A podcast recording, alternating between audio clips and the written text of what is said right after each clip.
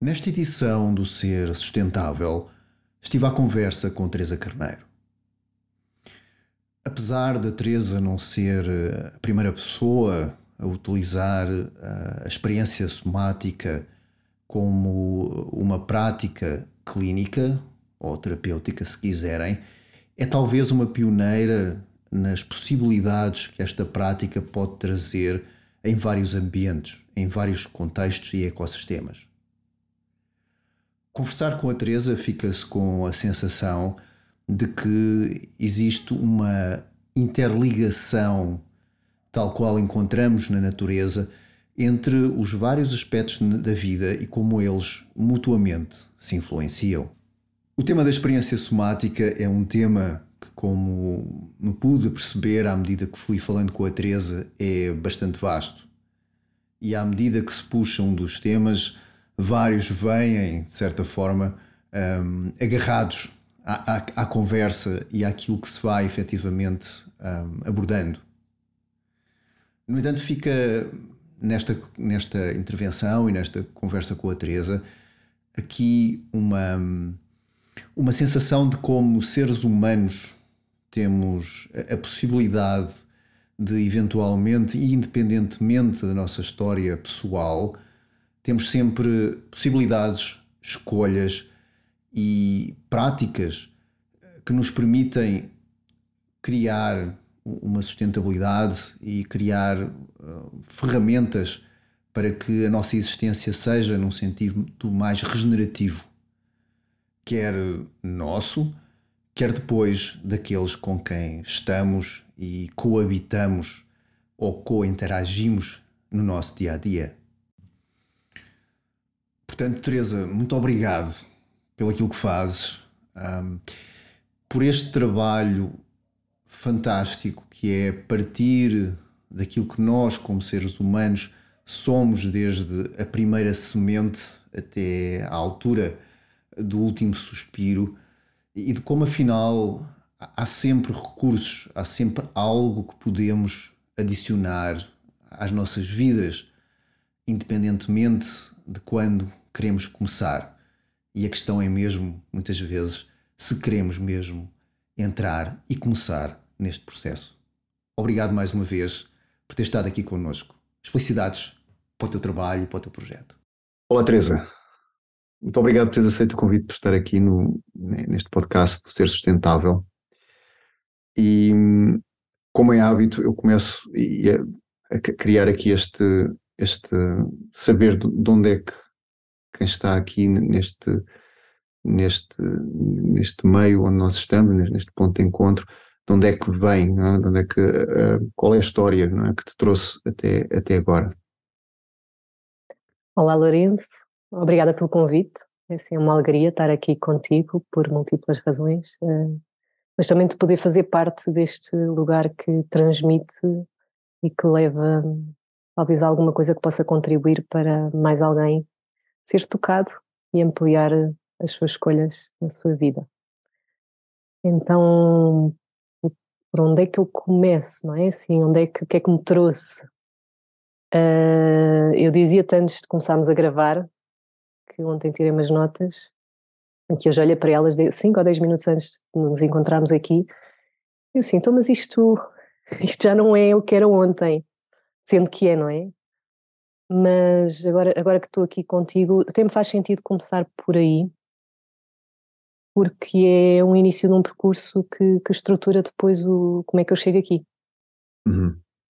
Um, então, eu, eu estudei artes há muito tempo atrás, entrei para a Universidade de Belas Artes uh, para estudar escultura, ao mesmo tempo estava a estudar, estudei música, sempre estudei música em simultâneo, e estava, tocava oboé na orquestra, na orquestra não, uh, fiz o conservatório, depois tive um pouco, um tempo na Metropolitana de Lisboa, e depois uh, deixei a música por uma questão que depois, depois aqui mais à frente já, já, já vamos talvez falar um bocadinho, uh, tinha um terror de palco que me tomava e portanto tinha um amor à música que era maior que tudo, mas tinha um temor de, de palco que era depois também maior que tudo e que fez com que não me fizesse sentido nenhum, porque não podia depois mostrar aquilo que fazia e, portanto, no futuro não podia ir fazer nada com a música se só conseguia fazer música sozinha. Então, uh, nas belas artes, depois em escultura, havia ali uma insatisfação porque não era bem o que eu queria. Eu gostava muito do espaço, da questão do, do, do espaço, da fisicalidade. Daqui começa a entrar o corpo. Uh, mas havia alguma coisa que eu queria que fosse ainda mais simples e tinha um interesse muito visceral e muito que eu não conseguia explicar pelo desenho. Uh, mas não havia uma licenciatura, só há muito pouco tempo em Portugal, uma licenciatura em desenho.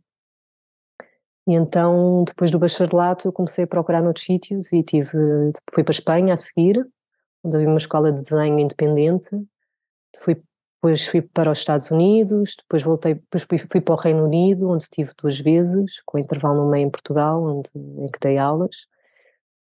E, e hoje penso que há, no porquê, não é, desta obsessão para, para, para me levar para fora de Portugal, não foi fácil na altura, uh, e não foi fácil depois mudar para os outros sítios onde, onde tive o privilégio de estar, uh, do ponto de vista logístico, financeiro, etc., uh, e das mudanças culturais, uh, mas eu sempre tive um, umas determinações muito fortes dentro de mim, muitas vezes eram mais instintivas do que cognitivas, e houve uma altura que comecei a pensar mais a fundo, criticamente e reflexivamente sobre, sobre o que, é era essa importância do desenho para mim.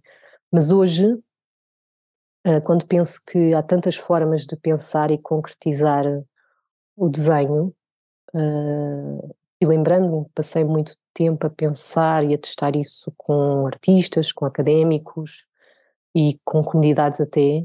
Um, aquilo que é o mais simples é, para mim, é que o desenho é uma materialização de uma ideia.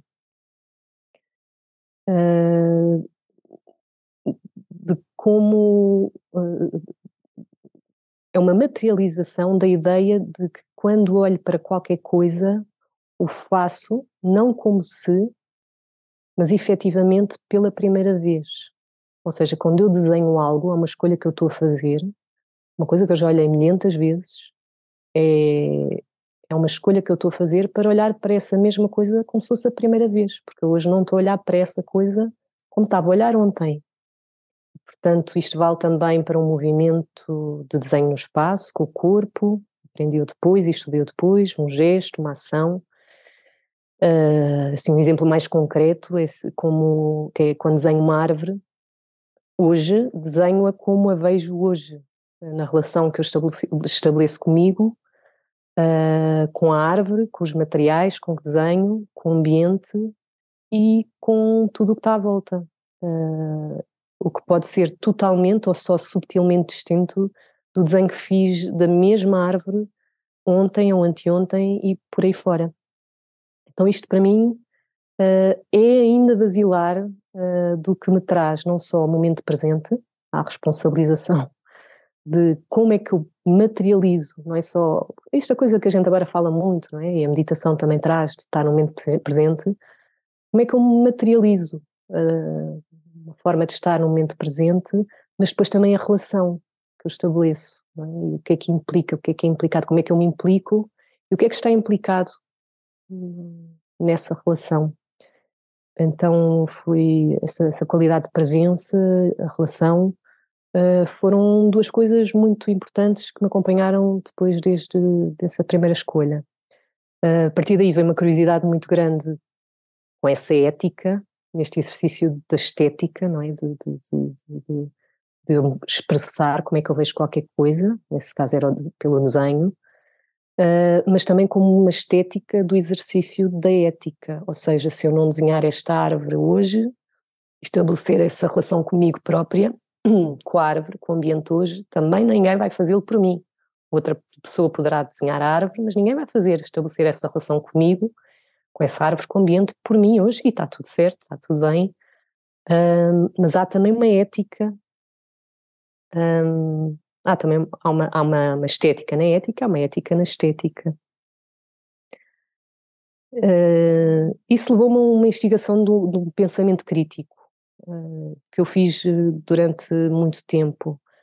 Uh, da mesma forma, também, se alguém pensar e tomar uma decisão por mim, não é igual a eu pensar ou responsabilizar-me por eu pensar por mim essa decisão. E construir uma ideia, um pensamento, uma questão que tem uma expressão única através de mim. Então, ele levou-me a estudar anos, durante anos, a filosofia da emancipação, o pensamento do pensamento, a ética, a estética de tudo isso, a tornar-me uma ativista até uh, do que é que era pensar o pensamento, porque fazia muita comissão, pensamentos fixos, pensamentos universais, uh, universalizados.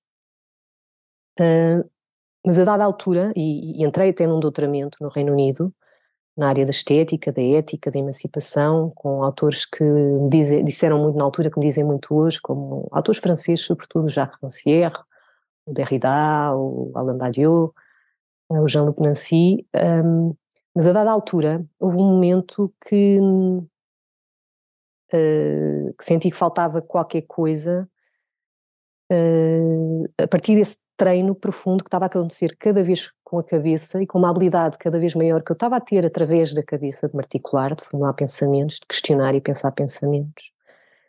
Uh, e de ser crítica em relação a isso, que era uma cabeça descorporificada, diria assim. Hum. Então, onde é que estava o corpo em tudo isto? Uh, o corpo por onde eu intuía uh, as coisas e por onde eu estabelecia as relações, as tais relações que eu falei no desenho com, com comigo, com os outros, com o mundo e com a vida. Um, e, e, aí mesmo no Reino Unido eu tinha começado a colaborar num projeto com exilados uh, políticos. Uh, havia um projeto que era que a universidade tinha, tinha começado e havia colegas de, de todas as áreas que, que participavam. Uh, e portanto ajudava a, acolher, tinha como, como ambição acolher, ajudar a, a, integrar os exilados na vida ali no Reino Unido, eles vinham de várias partes, muitos da África, mas várias partes do mundo, mas eu lembro que essencialmente havia muitos da África, da África, e comecei a, a, estruturar e a refletir sobre uma área que era pouco conhecida na altura, que se chama somatoestética. Não sei se, se, se a tradução em português é mesmo essa, é somatoaesthetics, mas imagino que seja, não é? Mesmo que não exista, diria que, é, que seria esta a tradução mais adequada, que será a estética sentida e vivida através do corpo. E, e portanto, na altura, um, vieram terapeutas também para nos ajudar a treinar e a estar com estas pessoas que tinham sistemas muito desorganizados, muito bloqueados, uh, muito fixados nos, nos, traumas que tinham vivido. E os que mais me aliciaram foram aqueles que estavam ligados ao corpo. E assim, agora para, para vir ter também um bocadinho contigo, aquilo que depois me veio trazer até ti, na altura uh, comecei a trabalhar com um discípulo do mestre Lee, que uma vez falámos, que ele estava em Manchester e vinha colaborar connosco, uh, que introduziu o, o, o Qigong, práticas muito, muito simples do, do Jamjong Qigong na, nessa comunidade, onde nós éramos uh, também convidados e, e, e, éramos implicados nessas práticas, através de, de posturas ou movimentos muito simples, onde podíamos testar e criar. Eu lembro desta ideia muito simples de testar e criar mais balanço nos nossos temas uh, entre tensão e relaxamento. Um, então uh, comecei a aprender que havia práticas muito simples que podiam ser introduzidas uh, nesta comunidade específica de exilados, mas em comunidades no geral, um, que aqui chegavam aos sistemas, a sistemas muito assustados, muito contraídos, muito desorganizados, e que permitiam este lugar de experimentar um bocadinho estas pendulações entre tensão e relaxamento, e vamos dizer assim numa linguagem mais somática, entre expansão e contração, ou contração e expansão, de formas relativamente seguras e tituladas, ou seja, devagarinho. E aqui já começa a introduzir alguma coisa do trabalho que faço hoje, né, que é um trabalho somático, uma terapia somática. Então, na altura também houve algumas práticas uh, de exercício somático, como, como tive com muitos terapeutas de Feldenkrais, que continuo a acompanhar muito e gosto muito, com os trabalho gosto, gosto imenso pessoalmente. Uh, terapeutas somáticos também, da área da experiência somática, que trouxeram trabalhos com toques simples, que ajudavam a regular o sistema só por trazer um toque que trazia uma, uma, um, uma presença a outro sistema e era uma outra forma de estarmos presentes para presentes com e ajudar o outro sistema a regular-se. Um, e que ajudaram a, a, expandir o potencial desta minha curiosidade por esta relação entre o corpo e a relação uh, e a expressão de, de, de, si mesma para mais, para mais, para, para mais plenitude. Uh, pronto, uma das coisas que eu também percebi com estes sistemas mais presos e em padrões disfuncionais é que eles de facto efetivamente ganhavam mais flexibilidade uh, através de propostas simples e não de propostas mais interventivas, como relatar, fazer relatos íntegros das experiências que tinham sido vividas, que eu tive que testemunhar, eu quis testemunhar, escolhi, e que me traumatizaram também. Foram profundamente, foram das coisas mais violentas que eu vi, uh, foram das experiências mais violentas que alguma vez pude imaginar que, que os temas podiam viver e desumanos, uh, experiências desumanas.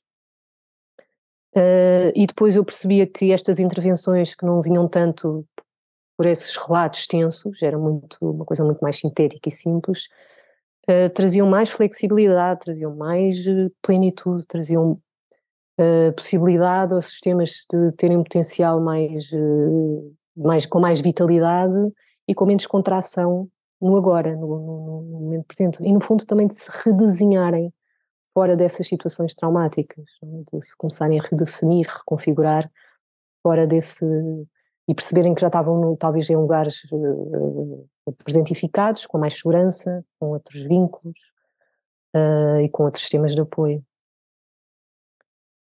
Uh, não sei se, se, se, queres dizer alguma coisa. É, eu estava a ouvir e estava, e foi como tu começaste um pouco a tua conversa sobre um, eh, sobre aquilo que escreveste, não é? E que estávamos a falar há pouco também, antes de começarmos esta conversa, mas que, que, que tem a ver com.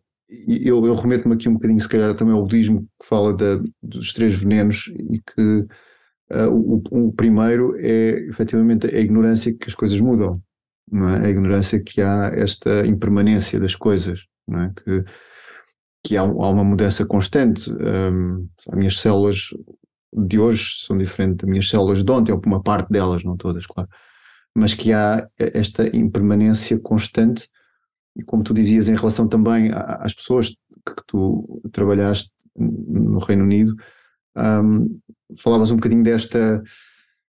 Pronto, há uma memória de algo que já passou, mas que ao mesmo tempo está presente no dia a dia e, e aceitar que, que, isso vai mudar, largar para que isso se transforme e que isso se mude, não é? Uhum. estava a achar interessante nesse processo e eu queria perguntar se há algum trabalho disto que eu estou a referir, se faz sentido e, e se como é que tu encontras agora, hoje, no trabalho que tu fazes de terapia somática, o, o que é que tu, se isso faz parte efetivamente dos desafios que as pessoas sentem? Faz imenso sentido o potencial da impermanência, o potencial da fluidez, não é? o potencial que temos no nosso organismo para continuarmos uh, a mudar de dia para dia uh, e a poder experienciar a vida de forma diferente e, com curiosidade e, e, com experiências também diferentes.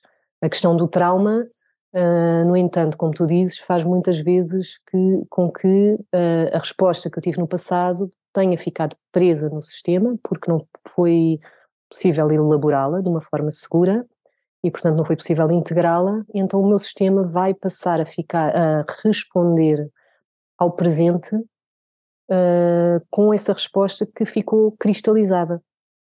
Então, sim, assim, para responder à tua pergunta, sem dúvida que, é que, que isso é uma verdade, mas também é uma verdade que muitas vezes o nosso botão ficou no on, nas respostas ao passado, e não é porque queremos, mas é porque foi a resposta que nos trouxe mais sobrevivência uh, e que nos fez uh, estar aqui hoje, uh, que não foi possível de desligar porque não chegou a haver um lugar para o sistema descarregar, para o sistema se sentir seguro uh, e para o sistema completar até essa resposta para depois perceber que no momento presente podia ter novos repertórios com novas habilidades para responder ao presente.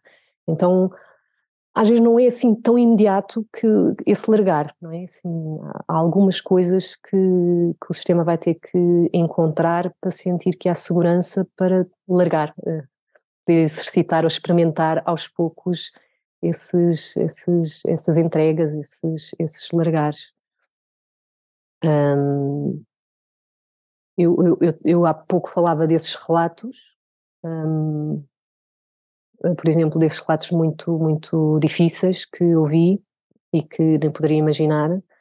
Uh, só, só, para te, só para te contextualizar também um bocadinho como é que isto pode acontecer isso às vezes pode agravar no meu sistema, por eu me ter exposto a isso, e aconteceu um bocadinho, uh, um impulso de continuar a ouvir relatos de histórias extremamente difíceis e extremamente horríveis, é? como se isso fosse o impulso ético que eu tivesse que fazer, porque alguém tem que contar e alguém tem que, e é, é necessário ser ouvido para não deixar ah, morrer a história, para que enfim, uh, a história possa ser diferente, as escolhas possam ser diferentes, mas uh, ao mesmo tempo houve um sacrifício enorme do meu sistema nesse imperativo de trabalhar com pessoas, com comunidades, nesse imperativo da relação que eu estabeleci, em que a ideia da relação era chave, um, para permitir tudo aquilo que eu já tinha pesquisado até então, o potencial inato de cada um, e depois uma ética, uma ética relacional e uma estética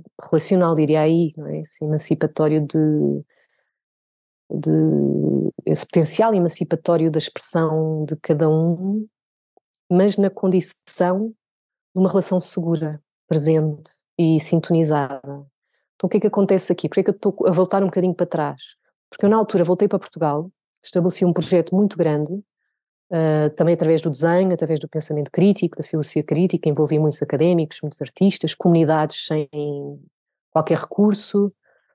Um, e foi um projeto muito grande, com recursos também logísticas grandes. E houve uma altura que eu entrei e, e, e com resultados muito, muito bonitos e, e, foram benéficos. E hoje, sabe, e hoje eu, eu vejo é, como isso estabeleceu caminhos novos uh, em várias áreas mas teve um custo muito grande no meu sistema. Eu entrei numa exaustão muito grande, que se chama hoje um burnout. Uh, claro que tive que ir procurar ajuda. Uh, uma das coisas que eu também fiz na altura foi procurar mais uh, propostas que me fizessem estar mais com o corpo e não só que ajudassem os outros a estar no corpo e com o corpo. Então fui para o Instituto de Macrobiótico, procurei-te a ti, que eras a pessoa que estava a fazer o Janjong Qigong. Eu lembro que eu não te disse nada na altura e aquilo que eu te fui dizendo aos poucos foi: olha, aqui não tiro notas.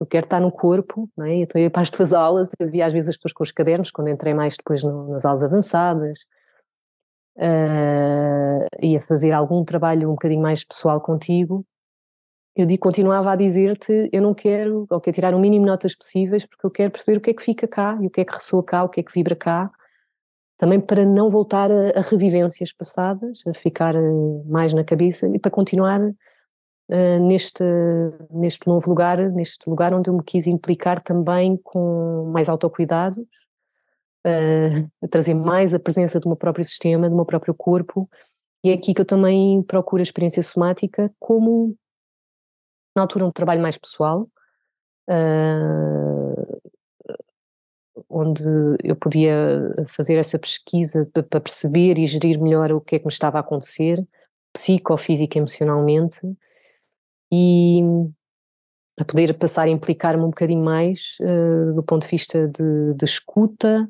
do meu próprio corpo, do meu próprio ritmo uh, e das minhas próprias necessidades.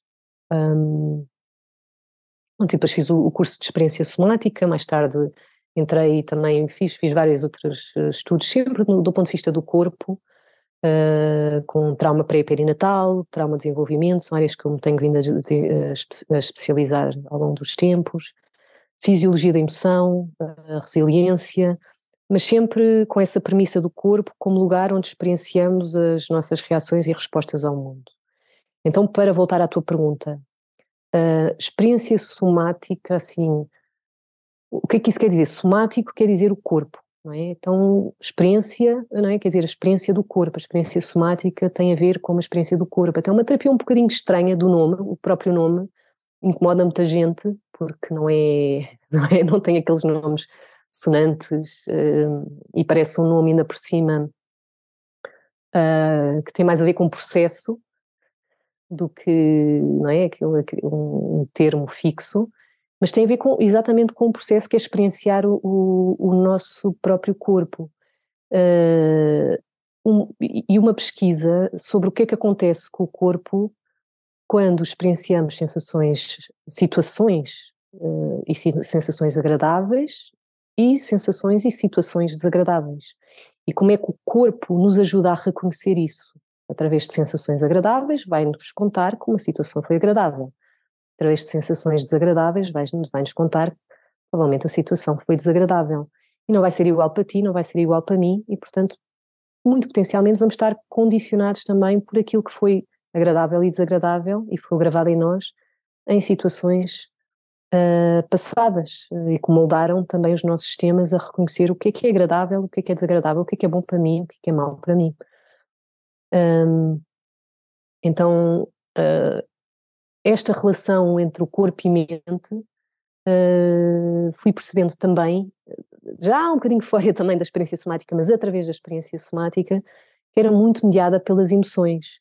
Ou seja, nós temos reações fisiológicas perante eventos na nossa vida que depois nos levam, eh, nos criam reações, é? uma reação uma, uma reação com sensações, mas nos criam uma emoção e essa emoção faz-nos gravar no sistema, uh, faz-nos gravar em nós mesmos uma narrativa uh, sobre esse, esse evento como tendo sido uma experiência boa, uma experiência má, como nós dizemos, ou agradável ou desagradável, e portanto depois ajuda-nos a condicionar relações uh, com as coisas, com o mundo, até comigo mesma e com a vida. E portanto, quando chegamos aqui, o que é que eu faço? Como é que, eu, como é que, como é que se faz então isto de não ficarmos fixados em experiências do passado? Este trabalho com o corpo, não é? de relação com o corpo, não é um trabalho só de olhar com, com, para a sensação, não é? Não, não é assim tão simples quanto isso. Uh, há uma coisa chamada a sensoperceção, que não é só perceber que temos sensações, mas também o que é que acontece quando ficamos com elas, um, através de recursos. Portanto, os recursos aqui, se voltarmos à relação e à presença de um outro em segurança, vão ser altamente, vão ser absolutamente essenciais e basilares para que eu possa expandir aquilo que eu senti, não é? Sobretudo aquilo que foi difícil, mas às vezes para algumas pessoas, para muitos temas, é difícil sentir aquilo que é bom, aquilo que é agradável, porque estamos tão condicionados a, para o perigo, para ver se vai voltar a perigo. Houve tanto perigo na nossa vida passada, ficamos condicionados a, a, detectar de onde é que vem perigo o tempo todo e não conseguimos expandir também lugares de bem-estar uh, no nosso sistema. E, portanto, vamos precisar desses recursos somáticos para poder expandir e ajudar a, mo a mover uh, esses fenómenos dentro de nós para, como tu dizes, não é, podermos ter novas experiências uh, e voltarmos a essa impermanência da vida que torna a vida mais interessante e torna a vida mais exploratória uh, e mais aberta a novas experiências na vida. Um, e para que o sistema possa ficar mais pleno e, e tudo mais. Faz sentido? Faz, faz sentido, e, estava a pensar que isto é quase, eu não diria, um, não diria anedótico, mas é, é muito desafiante pensar que nós, como seres humanos, chegamos é, a, a, um desenvolvimento. Um, é o maior desenvolvimento que conseguimos até aqui, daqui a mil anos será o maior desenvolvimento que conseguimos até lá, mas, mas tentar perceber que desenvolvemos tantas áreas e que alguém pode ainda quando sobe a um palco sentir sentir-se nervoso com algo que se passou uma vez quando tinha há cinco anos na escola primária quando foi apresentar um trabalho de casa e as pessoas se riram, não é? Como é que uh, nós, como seres humanos, não é? que já fizemos coisas tão incríveis, uh, somos muitas vezes ainda desafiados por coisas, entre aspas, tão simples, não é? Como algo que se passou e, e que até aos dias de hoje continua a ressoar e não foi metabolizado, não é? Portanto, é, é, aqui quase um, um contrassenso em que ou nós estamos a desenvolver num sentido que se calhar não é o mais uh, ah, um, organizado para resolver as coisas, este tipo de situações. Um, uh, não sei se isto está, está a fazer sentido aquilo que eu estou a dizer. Faz muito sentido, sem dúvida nenhuma. Então a gente pode olhar para os dois lados, para a polaridade que isso traz. É? Então, uh, às vezes, quanto mais percebemos sobre o nosso sistema, quanto aquela coisa do desenvolvimento pessoal, autoconhecimento, etc., mais libertador pode ser, mas mais eh, sofrimento pode trazer ainda também, uh, se percebemos, uh, até com compaixão, aquilo foi mesmo difícil, não é? Treinou-me para sentir um terror enorme do palco, e portanto vai ser sempre difícil para mim estar num palco, expor-me, não é? Ao mesmo tempo, a boa notícia é que o trauma não é uma sentença. E não tem que ser uma sentença. E aqui a gente já está a caminhar para aquela pergunta que eu imagino que vais fazer no fim, não é assim, uh, o que é que as pessoas podem fazer, não é, com, com isto, ou, que, quais são os, sei lá, recomendações ou sinais de esperança, eu não sei, não sei qual é a pergunta final, mas eu imagino porque conheço também um bocadinho e sei que não, a tua conversa nunca estagna uh, numa teoria, quer sempre procurar, não é, para onde é que nos pode levar para sermos mais, acho que os teus projetos, pelo menos eu os vejo assim, na minha interpretação, Uh, é sempre, não é assim, alcançar mais potencial e uh, uh, na, na singular, singularidade de cada qual. Então, a boa notícia é que hum, o trauma não é uma sentença, não é? Então, um, sabendo que o trauma não está no evento em si, está na resposta, nessa resposta do passado que ficou presa no sistema e que nos condicionou a responder ao mundo na altura, mas depois uh, também nos diferentes momentos presentes e mesmo às vezes hoje, com padrões fixos e cristalizados, uh, por exemplo, sem, às vezes sem sair de uma tristeza profunda, de uma depressão ou de uma apatia, às vezes uh, ficando sempre muito hipervigilante, porque às vezes nós até achamos que padrões muito uh, ativos são os padrões mais funcionais, mas às vezes são sistemas muito vigilantes foram condicionados para estar sempre no fazer. É? Nós também já falámos noutras ocasiões sobre isto e não saber desligar o botão do fazer e ficar na quietude também é um padrão cristalizado uh, de uma, por exemplo, de uma fuga para a frente. É? Estar sempre a fazer para tentar resolver uma coisa que é uma coisa que ficou cristalizada no futuro e, portanto, o fazer não vai resolver aquilo que não foi resolvido no passado. E, portanto, há muitas formas de ficarmos presas no passado que estão mascaradas, às vezes, por uh, situações que parecem funcionais e são funcionais até para outros com quem trabalhamos e com quem estamos. Em casa é tão bom que a gente arrume tudo e organize tudo, ou que sejamos a primeira pessoa a ter a iniciativa para algumas coisas, ou a pessoa que fica quieta. Uh, uh, e pronto, não, não chateia muito, uh, mas às vezes isso também pode ser condicionamentos não é? invisíveis ou invisibilizados por, por esses padrões uh, mais cristalizados. Uh, e pronto, depois a gente depois tem as coisas também mais evidentes, os comportamentos explosivos, opositores, que têm respostas, por exemplo, só aqui para começar a trazer um bocadinho mais o que é que está acontecendo no sistema nervoso.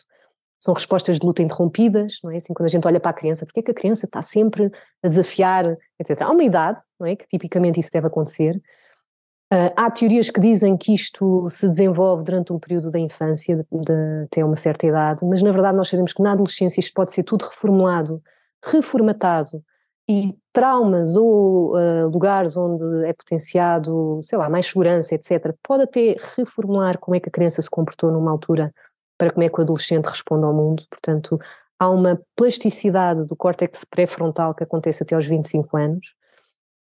E, portanto, assim, Uh, mas para dizer que há correspondências, não é? que só para entrarmos um bocadinho na complexidade da coisa, os comportamentos opositores ou explosivos, não é?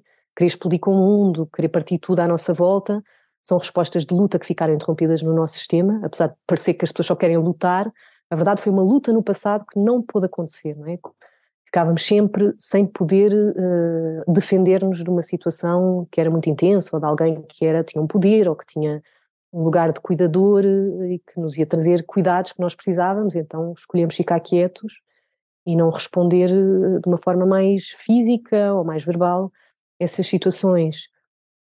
Ou comportamentos uh, mais passivos, com depressão, apatia, dissociação, que são sistemas mais presos no congelamento, uh, no congelamento mais profundo, ou comportamentos mais uh, evitativos, respostas de fuga interrompidas, não é? Então nós evitamos sempre aquela situação que nos vai fazer sentir desconfortável. Então quando tu me perguntas sobre o palco, nós podemos ir para uma panóplia de respostas possíveis até dentro de um padrão que ficou cristalizado. Por exemplo, se eu tiver um padrão mais contrafóbico, eu posso ir em frente. Eu, eu, por exemplo, eu tenho um padrão um bocadinho contrafóbico, também tenho um bocadinho evitativo, mas tenho contrafóbico. Então isso pode fazer com que eu me proponha a entrar em todos os palcos deste mundo, por acaso com palco não é isso que acontece, não é? Porque depois tenho uma questão com o meu próprio ego, que também uh, ocupa um espaço específico, gosto mais de estar a serviço do que apresentar apresentar-me, não é assim, a minha pessoa. Um, mas não é, posso entrar por todos os palcos adentro uh, para ir contra esse medo e para provar a mim própria que esse medo não me vai condicionar, mas pôr-me em situações de risco também às, às, vezes, em situações de conflito, por exemplo, não é? Um, que às vezes são desnecessárias, não é? Uh, posso cristalizar-me em comportamentos evitativos, que é nunca entrar num palco, nunca mais entrar num palco, então não teria aqui a falar contigo, também uma espécie de um palco, não é? sabendo me estou a expor, uh, porque isso me vai criar stress, me vai criar ansiedade, me vai pôr em desconforto, uh, e não fazer isso para ficar num lugar onde me sinto mais segura, ou, entrar, ou então até padrões de congelamento onde eu estou aqui contigo e se talvez se não tivesse alinhado aqui algumas coisas ontem, pudesse entrar em lugares uh, mais dissociados, em que cognitivamente, que eu tenho isto, por exemplo, no meu sistema, o meu sistema consegue continuar a formular ideias, um, a pensar o pensamento, porque fui muito treinada para isso, mas fico descorporificada de mim, então perco o ritmo e posso perder relação contigo, posso perder relação comigo, e posso entrar em fórmulas mais teóricas, em, em, em, não é, dar um bocadinho mais protocolos e como é que se faz e como é que, como é que deveria ser, e julgamentos, entrar em julgamentos, o que é que está certo, o que é que está errado. Então, o que é que acontece quando eu estou a verbalizar isto aqui contigo? Estou-me a ajudar a mim a ficar aqui mais presente contigo, neste lugar onde estas três respostas até podem coexistir em mim, triplamente, mas a ajudar-me a ficar num lugar mais responsável onde eu não tenho que atuar nenhuma destas três respostas, uh, mas posso saber que elas existem, uh, mas posso agenciar também quem eu sou, que é a pessoa que está aqui com hoje, estou aqui porque tenho uma relação segura contigo, uh, sei que és uma pessoa não, que não me és ameaçadora, não me é ameaçadora, a situação em si pode ser ligeiramente ameaçadora porque tem a ver com a tal exposição, que no passado me criou certas respostas, em desacoplar um bocadinho isso, o medo fica reduzido, também ter as minhas estratégias, criar os meus recursos e sentir-me relativamente confortável com o estar aqui, apesar de sentir um calor interno, porque há aqui uma parte simpática que, não é, que, que, que, que traz uma energia para estar aqui, também tem uma paixão por aquilo que faz, mas tem uma certa vergonha de me expor. Então, pronto, verbalizando tudo isto ajuda-me a ficar com e não retirar-me, ir para um dos padrões potenciais do meu passado. Então não é uma sentença. Quanto mais eu me implico, isto agora para voltar a, também à terapia que eu faço, é uma terapia que é uma terapia que eu tenho que me expor o tempo todo, não é uma terapia que eu fico passivamente um, um, com, com outro, não é? Com o sofrimento do outro, é uma terapia em que eu me implico e digo também como é, como é que aquilo está a ressoar em mim, o que é que está a acontecer no meu sistema. Não tenho que dizer necessariamente, mas estou atento ao que é que está a acontecer e se é pertinente, se ajuda a humanizar a experiência da pessoa que está comigo, eu implico-me e digo. Alguém que, por exemplo, me relata uma experiência terrível e horrível, com uma voz completamente uh, sem, sem nuances de tom, etc. Eu dizer, bem, eu senti as minhas vísceras todas a contraírem por dentro, senti o meu coração a bater forte, senti o meu sistema a querer fechar, uh, para que a pessoa possa também uh, permitir-se ecoar na sua experiência, na experiência da sua fisiologia, quando ela aprendeu a deixar de sentir, a criar essas dissociações, talvez por ter contado muitas vezes essa experiência ou por ter aprendido a não sentir, como resposta uh, de sobrevivência que o sistema criou no passado para trazer sobrevivência à vida. Uhum. Então, enfim, há muitas técnicas, não é? Que a gente, nesta área somática, eu estou a dizer área somática porque tenho experiência somática, mas como, como tu disseste, já trabalho numa área que é um bocadinho mais abrangente, uh, que tem a ver com essas titulações, não é? Que titulação tem a ver com aquele termo da, da, da, química, que é gota a gota, vamos introduzindo alguns recursos somáticos para ajudar a pessoa a sentir-se mais segura na relação conosco, mas na relação também com ela própria, para ajudar a que esses graus de energia intensa que ficaram presos no sistema, nessas respostas, se possam ir soltando, ela possa ir descarregando essa energia, possa ir completando idealmente essas respostas, não para mudar o que aconteceu no passado, que não é possível, mas para retroativamente poder criar, completar essa resposta que não foi possível no passado, eventualmente, não é? Um novo repertório de respostas para o futuro, para que no presente a pessoa possa ter mais escolhas possa viver a vida. Vai-me criar stress entrar num palco? Sim, não é? Se eu falar da minha própria história, sim. Não é? Mas que eu fico com mais escolhas uh, se eu criar novos repertórios, não é? Se aquele, aquele palco é seguro, aquele palco não é seguro, vai-me criar mais escolhas. Estes recursos que eu levo comigo trazem mais segurança ainda, vai-me criar mais escolhas. Levar aquela pessoa e pedir para ela se sentar à minha frente uh, vai-me criar mais escolhas, vai-me criar mais escolhas. Enfim, então há repertórios de escolhas e de recursos internos em nós que eu posso educar, ajudar a pessoa a ter, e externos também que eu posso ajudar a pessoa a ter. Isto hum. responde-te? Sim, responde. E, e, eu estava a pensar que há, que há sempre. Uh, e vamos voltar àquela pessoa, sei lá, quatro anos ou com cinco, que teve realmente essa experiência e tem, tem este stress do palco. E, e, e o que eu observo em, algumas terapias e, e, tu, quando falas que tens realmente experiência e, tens estudado também a questão perinatal, portanto, antes do nascimento, uhum. a, a, minha pergunta é que, e tu já respondeste parcialmente em, em, relação àquilo que eu te vou perguntar, mas, porque, ou seja, é criar um, recursos, não é? Para que, ok, isto aconteceu, mas há recursos que me podem fazer estar de uma forma diferente, não é? Mas isto, uh, eu sei isto também em relação, por exemplo, à prática do Qigong, em, que não há princípio, mas não tem fim, não é? E que uh, às vezes há esta procura das pessoas quando vão ter contigo, se calhar de dizer, ok, ficar curado, não é? Mas, mas uh, a questão é que há aqui um, um, processo em que quanto mais eu começo a saber sobre mim, mais coisas percebo que há para um, descortinar e, e, para efetivamente aprofundar e e, ir em profundidade. Um, e isso pode ser às vezes também um, desafio, dizer, mas afinal eu vou. Isto, isto, é, isto é, é, um trabalho para toda a vida, não é? E não uma coisa que vai ali à, à Teresa e a Teresa faz duas sessões ou três e a pessoa sai a andar, entre aspas, não é? larga as moletas ou a cadeira de rodas e começa a andar. Uh, portanto, isto, isto é um processo para toda a vida, não é? Um processo para toda a vida. Tens razão, mas se olharmos para a polaridade, eu não sei, eu estou numa. Eu gosto muito da, da questão da polaridade, mas nem sempre vou por aí. mas acho que hoje estou nessa contigo, então vou continuar, porque acho que também nos pode ajudar a perceber o potencial disso sem ter que uh, fazer uma escolha necessária. É? Então, sim, conhecer mais sobre nós vai trazer mais responsabilidade sobre quem, as respostas que tivemos, quem nós fomos e continuar esse trabalho, uh, mas talvez também sobre isso, não é? Os condicionamentos um, mas ao mesmo tempo pode criar espaços para uma enorme compaixão sobre aquilo que nos fez trazer mais sobrevivência.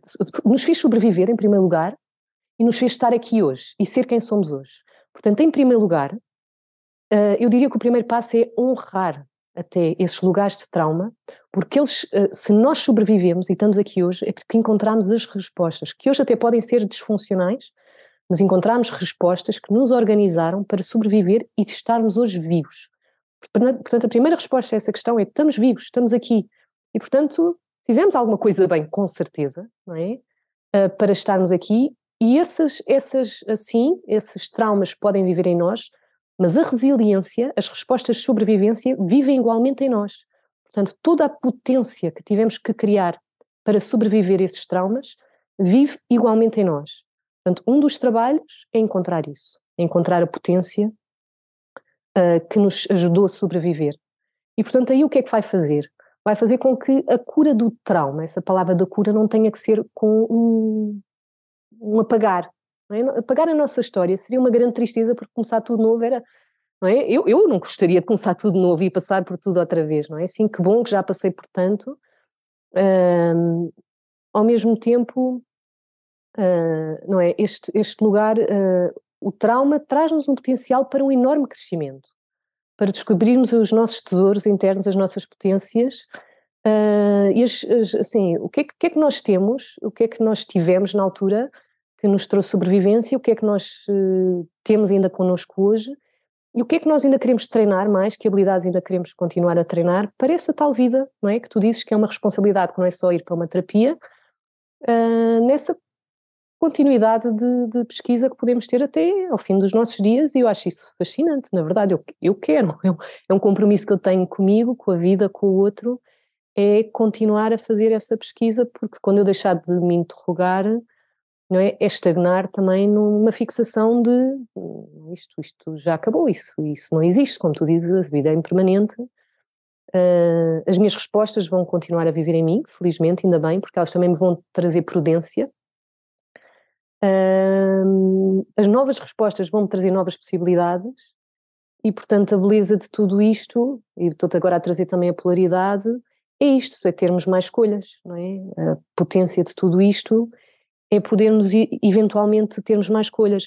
Eu fiquei curiosa com uma palavra que tu usaste aqui há pouco, que foi o trauma pré-perinatal, que muitas vezes as pessoas trazem, trazem enquanto questão, não é? Assim, e eu fico assim, ah, que interessante, porque é que veio a questão do trauma pré-perinatal, porque tem uma especificidade.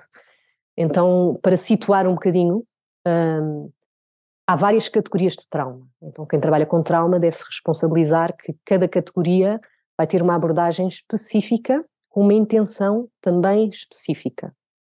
Ok? Então, por exemplo, só para dar alguns exemplos, nós temos assim categorias gerais, temos a ativação global de alta intensidade. Quando uma pessoa chega com uma ativação global, o que é que isto quer dizer? Um sistema altamente ativado, que qualquer coisa desorganiza o sistema, não é? Uh, e o sistema se sente desorganizado perante qualquer situação, ou em situações muito específicas, o sistema se desorganiza muito depressa, não tem que ser sempre, mas em situações parecidas o sistema se desorganiza globalmente, vamos por assim. Isso não define a pessoa, mas diz que é uma resposta, conta-nos que é uma resposta que o sistema aprendeu a ter perante situações da vida. Então aqui o que é que eu vou querer promover? Para além desses mecanismos que eu te disse, dos recursos somáticos, da presença, da segurança, da relação uh, e da titulação da experiência gota a gota para libertar níveis de energia, eu vou estar a olhar para que a pessoa possa ter descargas, o sistema possa descarregar que porque é um sistema que teve congelamentos que foram cronificados ao longo do tempo, então é um sistema que tem tanto, tanto congelamento dentro dele, então são sistemas que muitas vezes têm síndromes, têm sintomas muito grandes, muito explícitos, não é? que a pessoa já conta, já foi a muitos médicos, etc. Uh, ah, as enxaquecas podem entrar também, etc. Um, mas o que eu vou procurar são descargas, e que normalmente são descargas inespecíficas, para o sistema ganhar mais espaço, é? para poder uh, procurar então respostas mais específicas, as tais respostas específicas que ficaram interrompidas lá atrás um, e dar continuidade à vida, encontrar novas escolhas. Mas aqui vai ser isso, nesta categoria. Noutra categoria que será alto impacto, por exemplo, acidente de viação, uma queda, etc., uh, ah, o que eu pretendo trabalhar é fundamentalmente o equilíbrio. Uh, o que é que na própria percepção, na relação com o mundo, na orientação com o mundo, ficou desequilibrado, porque são pessoas que vão tender a bater em coisas, desequilibrar-se, cair mais frequentemente. Uh, em certas alturas da vida, quando nós dizemos, aquelas pessoas dizem deixe sempre cair as coisas ou bate sempre contra as coisas, etc. Então, uh, esse treino de habilidades vai ser a intenção e vai haver estratégias específicas para esse treino.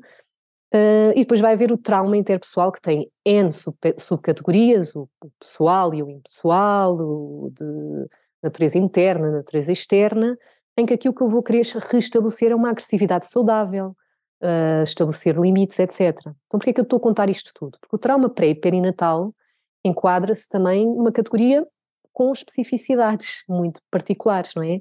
Trauma pré e perinatal acontece quando nós ainda não temos um, o neocórtex com capacidade de formular narrativas sobre o que é que nos aconteceu. Então, o corpo vai se lembrar é? vamos ter memórias procedurais, memórias implícitas, que também as vamos ter depois desta fase, vamos ter memórias procedurais e implícitas depois uh, desta fase, depois dos dois anos, que é quando já conseguimos criar as narrativas, mas antes disso só vamos ter memórias procedurais e implícitas. Esta é a grande diferença. Então o que é que acontece neste trabalho? Nós vamos trabalhar com o corpo fundamentalmente implícito. Eu sei que eu sinto isto, eu sei que esta experiência que eu tenho no mundo, e muitas vezes há discursos existenciais, uh, uh, nunca ninguém me vai compreender na vida, eu nunca vou conseguir aquilo, alcançar aquilo que eu preciso, uh, nunca me vou sentir visto na vida, não é assim? Pode haver discursos mais generalistas que já falam um bocadinho que talvez haja ali alguma questão pré ou perinatal, mas a gente, fundamentalmente, o trabalho que vai procurar fazer é com o corpo implícito, não é? O que é que memórias é que o corpo tem uh, sobre essas alturas e que às vezes acontece na vida intrauterina, não é? O, o, o, sistema nervoso da mãe está diretamente ligado ao sistema nervoso do filho. Aliás, o sistema nervoso do bebê, no, no, no dentro do ventre da mãe, é o sistema da mãe. É completamente modelado. E, obviamente, uma mãe que está a carregar um bebê, na maioria das vezes, está a fazer o melhor possível, dentro daquilo que ela sabe e das ferramentas que ela tem, para uma gestação segura e uma gestação tranquila, mas ela não consegue controlar todos os fatores, como uma perda de, de emprego, como a questão de uma morte súbita, etc. E então, obviamente, que vai sentir esse stress, e esse stress pode vir para a informação do bebê, é? ou pode vir com até um stress intergeracional dos pais que tiveram de uma guerra, uh, enfim, não é? Que nós temos muitos pais que vieram uh, uh, que, que, que, tiveram na guerra e que, que, transmitiram, de alguma forma, esses sistemas nervosos para os bebés de, por estas vias do, do sistema nervoso. Uh, e, portanto, estas informações estão lá, são informações mais complexas do ponto de vista cognitivo, não é? Assim, explicativo, se tu quiseres, mas a informação que lá está no sistema nervoso, que está na fisiologia, é o que é, é que lá está. A resposta que está no sistema é a resposta que está no sistema e a gente pode trabalhar com isso. Então pode haver uma compaixão enorme novamente, porque há uma possibilidade de trabalhar com sistemas que não sabem quais foram as narrativas que passaram, não sabem quais foram as histórias por detrás, às vezes porque os pais não, não sabem, porque não querem contar, porque já não estão cá, às vezes porque foi antes dos pais e os pais não sabem as histórias que carregam neles, uh, ou não sabem narrar as histórias que carregam neles, mas o sistema nervoso sabe narrar. Então é possível uh, trabalhar com esses sistemas nervosos porque o sistema nervoso vai narrar, não é? Então, uh, dando novamente essa qualidade de presença, esse, trabalhando esse lugar titulado, a pendulação que é entre o estar num lugar presentificado, no aqui no agora, como há bocado te disse, quando eu te estava a verbalizar, não é? quais seriam as três respostas possíveis mais traumáticas que eu poderia ter tido, eu estava-me a ajudar a ficar aqui, não é? Então trazer-me para o momento presente pode ser também através de, de recursos internos, assim, como é que eu enraizo o meu corpo, sentindo as minhas bases, sentindo os pés no chão, tudo aquilo que tu ensinas e tão bem a fazer no sistema, a rastrear o corpo, etc., para depois fazermos contacto com estas memórias mais antigas do corpo, lembrando ao sistema que são memórias, não é? no aqui no agora estamos no lugar presente, e honrando não é, o acolhimento dessas memórias no sistema mas partindo do pressuposto que estamos num, aqui neste lugar presente, onde já, já temos um, um continente seguro para acolher aquilo que não foi possível na altura uh, elaborar, uh, integrar uh, e, portanto, resolver. Né? Então, também podemos trazer reparação para esses lugares que foram, que têm narrativas in, meramente implícitas nos sistemas. Deita assim uma resposta mais extensa, mas olha, aproveitei-me um bocadinho porque é uma pergunta que surge com alguma frequência. Sim. Isto leva sempre um bocadinho para o treino de habilidades. É? Um uhum. treino de habilidades que nós não tivemos na altura, porque não tínhamos recursos para ter. Um bebê, não é? um bebê recém-nascido, dentro do útero da mãe, só tem um sistema nervoso central ativo para comunicar as suas necessidades, não é? Para comunicar aquilo que precisa. Então, quando nasce, o que é que ele faz? O crying for help, ele chora para quando tem fome, chora quando é preciso mudar a fralda, chora quando quer colo, uh, chora quando dói alguma coisa, chora quando não está bem, quando está doente. Um, e não tem músculos nos braços, não é? ativos, não é? ainda para não consegue com as mãos ainda alcançar as coisas, uh, dar o limite, não consegue empurrar com as pernas, não consegue andar, e portanto tem meramente o sistema nervoso central ativo para comunicar as suas necessidades. uns pais sintonizados, não é? Sim, vão tentando perceber que o bebê então, será que é fome? Então, até vão fazendo com aqueles sons com a voz, que, que o bebê pode não perceber, mas vai entendendo pela entonação da voz que está ali alguém presente, a tentar sintonizar com o bebê e vai-se regulando e pais sintonizados vão tentando encontrar e ajudando o bebê a perceber quais são as necessidades, como foram ao encontro, não é? Às vezes por tentativa e erro, porque nem sempre os pais conseguem acertar à primeira, são seres humanos também, e, portanto, o treino de habilidades que os nossos pais vão fazendo connosco são treinos de habilidades que a gente vai criando e que vão modelando os nossos sistemas e que às vezes eh, são mais ou menos completos, mas que podem ser reparados também ao longo da vida, como tu dizes, não é? Portanto, este treino de habilidades a gente pode fazer, em, sem dúvida, fazer terapia, mas pode fazer fazendo Qigong, pode fazer uh, fazendo meditação, pode fazer uh, procurando práticas uh, corporais, pode fazendo, fazer sintonizando connosco, connosco mesmos e por aí fora. E, portanto, como tu dizes, é um trabalho ao longo da vida, mas uh, isso é extraordinário. Um, eu, eu, estava a ouvir-te e estava a pensar que, que há, há, anos atrás, antes de começar a, a estudar medicina chinesa e um, há esta ideia de que pronto um trauma é, é uma coisa tinha a ideia não é? trauma é alguém pronto, pode perder alguém na vida ou, ou ficou traumatizado com uma relação ou algo assim mas mas aquilo que tu trazes é esta dimensão e agora sei porque estudei mas mas na altura antes de começar a estudar este, estas áreas havia uma coisa mais visível não é o trauma é uma coisa visível não é e, e há uma série de coisas invisíveis sei lá uma criança se ficar por exemplo uh, fechada num carro enquanto os pais foram às compras e demorou um bocadinho mais de tempo, isso pode ser um, um trauma, não é? Que às vezes pode ficar para o resto da vida. Portanto, coisas que às vezes parecem sociais ou, ou despercebidas podem uhum. criar às vezes esses, esses traumas, é? pequenos ou grandes, logo depois a história da pessoa dirá, mas, mas de certa maneira há aqui esta, esta questão que há, há coisas subtis é? que, que numa criança tem um impacto, às vezes, de uma magnitude muito maior do que para, para os pais ou, ou para, para, para, os cuidadores que estão com eles, não é? E novamente, sem dúvida, sem dúvida. Então, assim, uh, é possível e é passível de ler-se na fisiologia das pessoas, como eu já falei um bocadinho, no sistema nervoso também. É, é passível de ler através do que é que está a acontecer na fisiologia da pessoa, como é que o sistema nervoso está. Isso vai-nos criar mapas, quem está a ler do lado de cá. Um, da mesma forma, um pai que não está treinado em, sobre treino de leitura de fisiologia, sobre o sistema nervoso, consegue fazer isso, não é? Esse pai que deixou o filho no carro um bocadinho mais de tempo do que aquilo que foi combinado, uh, pode não saber o quanto de sofrimento é que trouxe ao filho, mas pode perceber que à noite o filho chorou de uma forma completamente inexplicável, fez um, recusou-se a ir para a cama, um, ou ficou completamente em silêncio, no outro dia que permaneceu em silêncio, uh, e por aí fora. Ou seja, pode ter tido respostas diferentes, que mudou, qualquer coisa mudou no sistema, e pode perceber que o bebê, a criança está mais irritada do que é normal, e a partir daquele dia ficou mais irritada do que é normal. A criança uh, ficou mais calada do que é normal e começou até a não conseguir verbalizar tanto quanto verbalizava antes.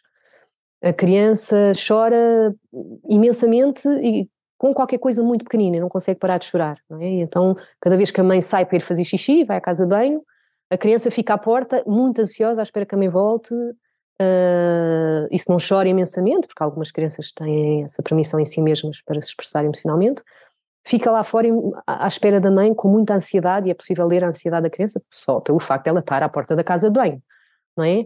Então, isso, não é? Uh, novamente, quando eu te digo, os pais, nós temos, estamos treinados, não estamos treinados uh, para sermos terapeutas, mas estamos treinados fisiologicamente para ressoar uns com os outros. E, portanto, quanto mais disponíveis tivermos para essa sintonia, mais disponíveis vamos, vamos estar para perceber, está aqui qualquer coisa diferente. A partir de quando é que isto, às vezes não é logo, não é? Que o comportamento muda. Uh, mas pronto, hoje ou, começou um comportamento um bocadinho diferente. O que é que aconteceu nos últimos tempos, no último dia, no último semana, no último mês, às vezes até, uma criança, por exemplo, que pode ter trazido esta mudança. Então, nós não conseguimos fazer todos bem, tudo bem, ninguém, ninguém, porque somos humanos e não conseguimos estar sempre 100% sintonizados. Então, o problema não é estar 100% sintonizado. O problema é a reparação. Eh, o problema. Um, a resposta é a reparação, é a possibilidade de reparação. É perceber que há qualquer coisa que ficou diferente e tentar nós próprios perceber o que é que ficou diferente, não é? Se não conseguimos encontrar, procurar ajuda, mas eventualmente tentar falar, se a criança já tem um lugar mais verbal, falar com a criança, perceber o que é que aconteceu, tentar até nós encontrarmos, fazer as relações, o evento e dizer, olha, será que foi naquele dia que ficaste no carro uh, e veio a criança? Pois, eu fiquei, tu disseste que eram só dois minutos e afinal foram dois minutos e meio e não apareceste uh, e, e, nunca faz o que é que dizes que vais fazer e começa a fazer uma generalização, não posso confiar mais em ti e começa a haver irritação toda, então a criança começa a poder descarregar o sistema e ali a função do pai não é entrar na reatuação, não vitimizar-se, não, mas olha que eu quero o melhor para ti e porque foi só meio minuto e porque a senhora da caixa demorou mais tempo, é dizer, tens razão, eu demorei mais meio minuto e aquilo que eu combinei contigo foi dois minutos. E eu imagino que tenha sido assustador e a gente aí o que é que está a fazer? Está a dar legendas à criança que ela não pôde dar. Está a vir a irritação, não é? Mas deve ter vindo um medo aterrador, não é? é dizer, deve ter sido assustador. Uh, eu imagino que estejas muito zangado porque eu não cumpri, mas olha, vamos fazer aqui um contrato que da próxima vez, quando eu disser dois minutos, são dois minutos e tentar que da próxima vez sejam mesmo os dois minutos e se não for a gente vem a correr, ter com ela, olha, são só mais 30 segundos e a gente volta para trás. Na medida do possível, ou dizer, olha, por favor avisa ali o meu filho que são mais só 30 segundos. Nem sempre a gente vai poder sempre, ah, fazer sempre isso, não é? Mas temos a possibilidade de reparação, é isso que eu quero uhum. trazer. Quanto à parte assim, são, são assim, mais duas coisas que me ficaram aqui da tua questão. A gente imagina que o trauma é visível, não é? Que a resposta é visível. E às vezes, e muitas vezes é subtil e é invisível sem dúvida. E, portanto, às vezes vai ser nos comportamentos, mas às vezes também não vai ser. E mesmo em consultório, mesmo em terapia, hum, há, há, sistemas uh, que têm uh, uh, esses níveis de energia que são muito intensos, mas que aprenderam a ser geridos de uma forma com tanta habilidade, na verdade, apesar de, de, da extrema desorganização, mas com tanta habilidade, porque a pessoa sobreviveu e está viva, que criaram falsas janelas de tolerância. Então são pessoas que dizem, eu pergunto, é tolerável estar nesse lugar de desconforto, por exemplo, quando eu começo a entrar nesse lugar da pendulação entre o conforto e o desconforto? Sim, sim, claro, estou, estou habituada sempre sentir muita dor na vida. Quando a pessoa me está a dizer isso, já me está a dar eh, uma pequena ideia que aprendeu a viver numa falsa janela de tolerância, não é? Às vezes as pessoas nem sequer têm este mecanismo de verbalizar uh, e não conseguem responder. Então eu vou ter que trabalhar com mecanismos muito subtis, são pequenas respostas fisiológicas, que é só um inspirar e um expirar fundo, um bocadinho mais explícito que eu vejo no sistema de uma pessoa que entrou e simplesmente parecia que não respirava, a respiração era tão curta que parecia que a pessoa nada se movia, uma respiração, uma inspiração, uma expiração mais curta, que eu percebo, ok, acho, imagino, e digo em voz alta, eu percebi que houve uma inspiração, uma inspiração um bocadinho mais explícitas, pelo menos daqui, onde eu me sento a olhar. Imagino que alguma coisa internamente tenha acontecido e fico curiosa com o que aconteceu. E a pessoa diz-me: sinto-me mais relaxada. E eu pergunto, proponho, ok, como é que é estar a habitar agora este corpo com mais relaxamento? E a pessoa diz: é bom ou é assustador? Porque é assustador às vezes sentir o relaxamento. Às vezes logo a seguir, só porque o sistema relaxou, não é? cria espaço para nova informação. E aqui começam a entrar todos os elementos com, por exemplo, na experiência somática nós trabalhamos, não é? Uma sensação que amplia, não é? Um diafragma que fica um bocadinho mais flexível, uma sensação um bocadinho mais expandida no sistema, no, no, no corpo, uma respiração que fica mais, mais uh, ampla, o corpo que fica com um bocadinho mais tonos, mais presente, um olhar que fica aqui mais conectado comigo, é mais outra forma que eu consigo perceber muito subtilmente que a pessoa está um bocadinho. Eu digo, olha, tu notas que o teu olhar está um bocadinho mais uh, em contacto aqui comigo, já não anda aqui a passear, fala, olhar para o lado. Agora, quando disseste isso, olhaste-me bem nos olhos, eu senti-me vista e senti-me com permissão para te ver um bocadinho mais.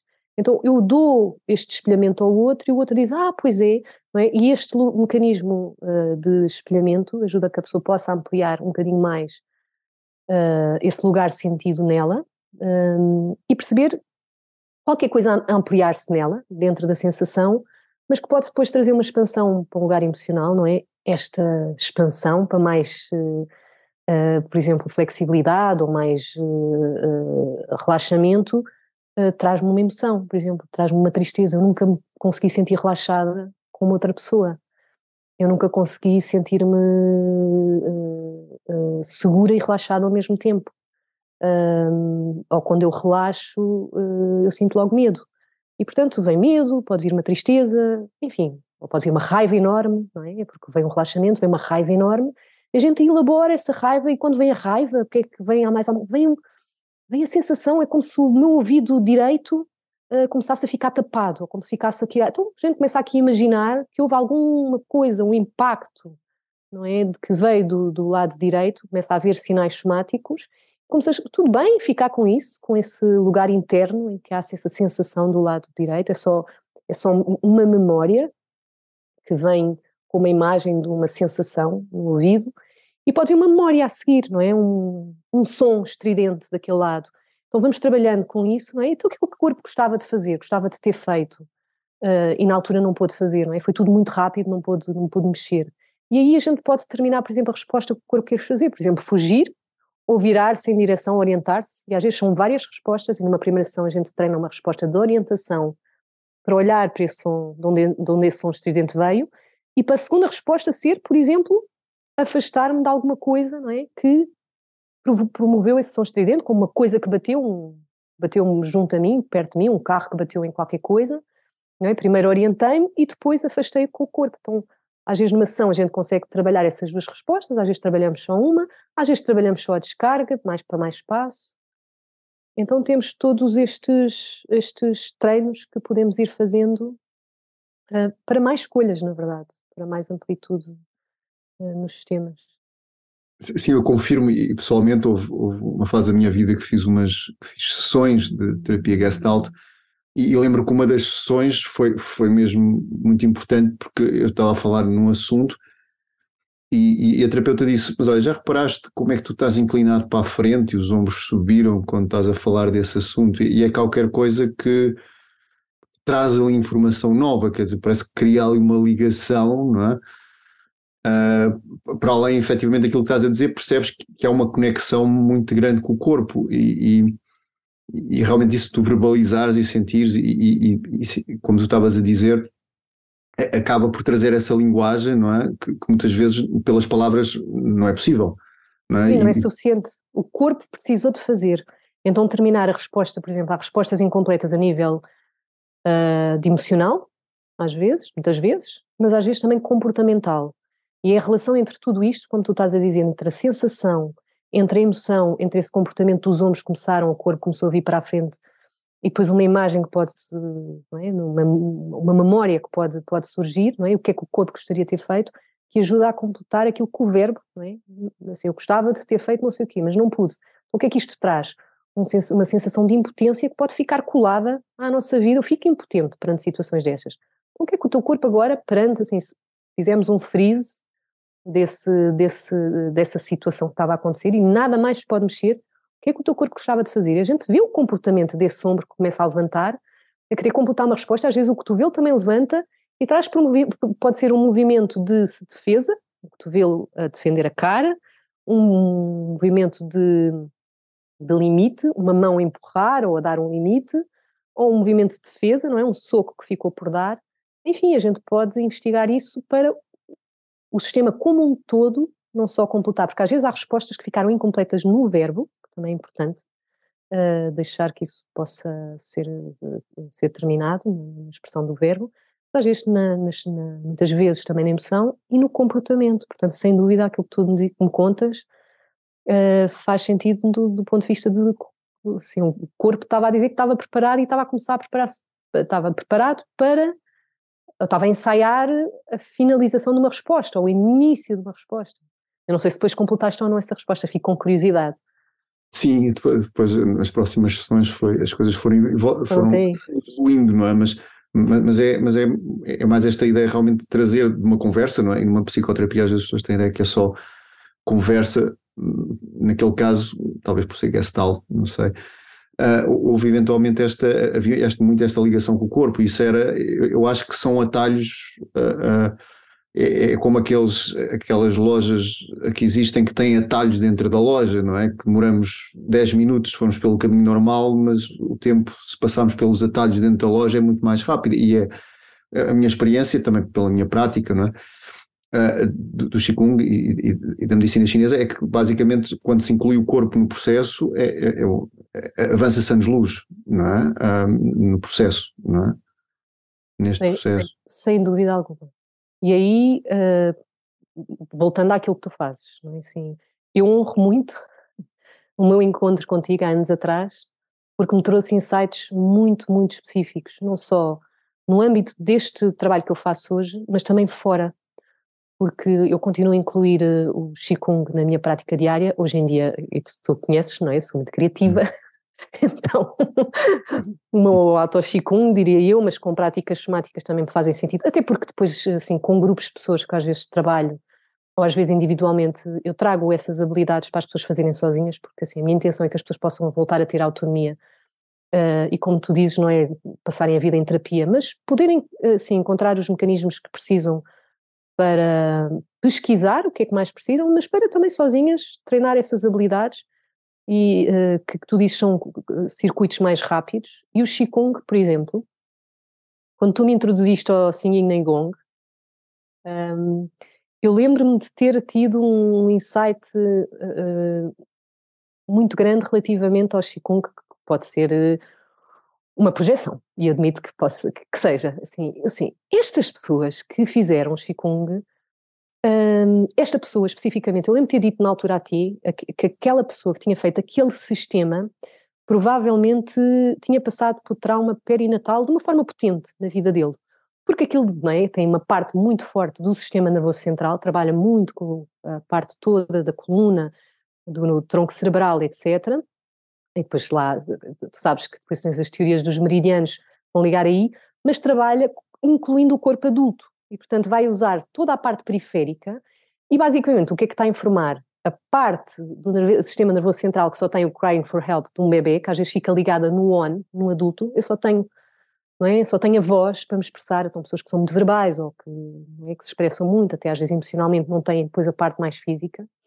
Um, esse, esse sistema, por exemplo, trouxe-me muito uh, esse treino de habilidades do corpo para estar uh, em conversa o tempo todo com o sistema nervoso central, não é?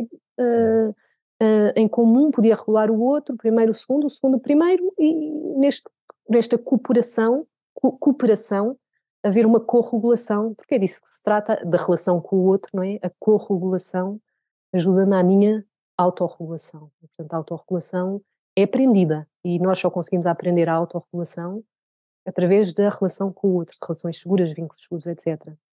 E o Qigong, uh, a práticas em grupo, práticas comunitárias, trouxe muito isso, mas depois essa prática que eu explorei, porque me convidaste a dar as aulas e quando eu comecei a introduzir isso lá na, na, na especialização dos alunos de Qigong, um, essa relação do corpo com ele mesmo, é? o sistema periférico com o sistema nervoso central, então há relações internas que a gente também pode estabelecer para se corregular uh, quando estamos neste lugar mais adulto, não é? E conscientes deste lugar mais adulto, uh, em que se podemos sermos nós próprios os agentes uh, de, de, de, ficarmos em lugares que podemos continuar a fazer os nossos treinos de habilidade, ter curiosidade por eles mesmos, experimentar coisas novas. Eu sei que tu és um exímio em qual era a palavra que tu usavas muito? Tirar da zona de conforto, não é? Assim, de vez em quando ir a esses lugares tirar da zona de conforto, que eu dizia, Lourenço, eu passo a minha vida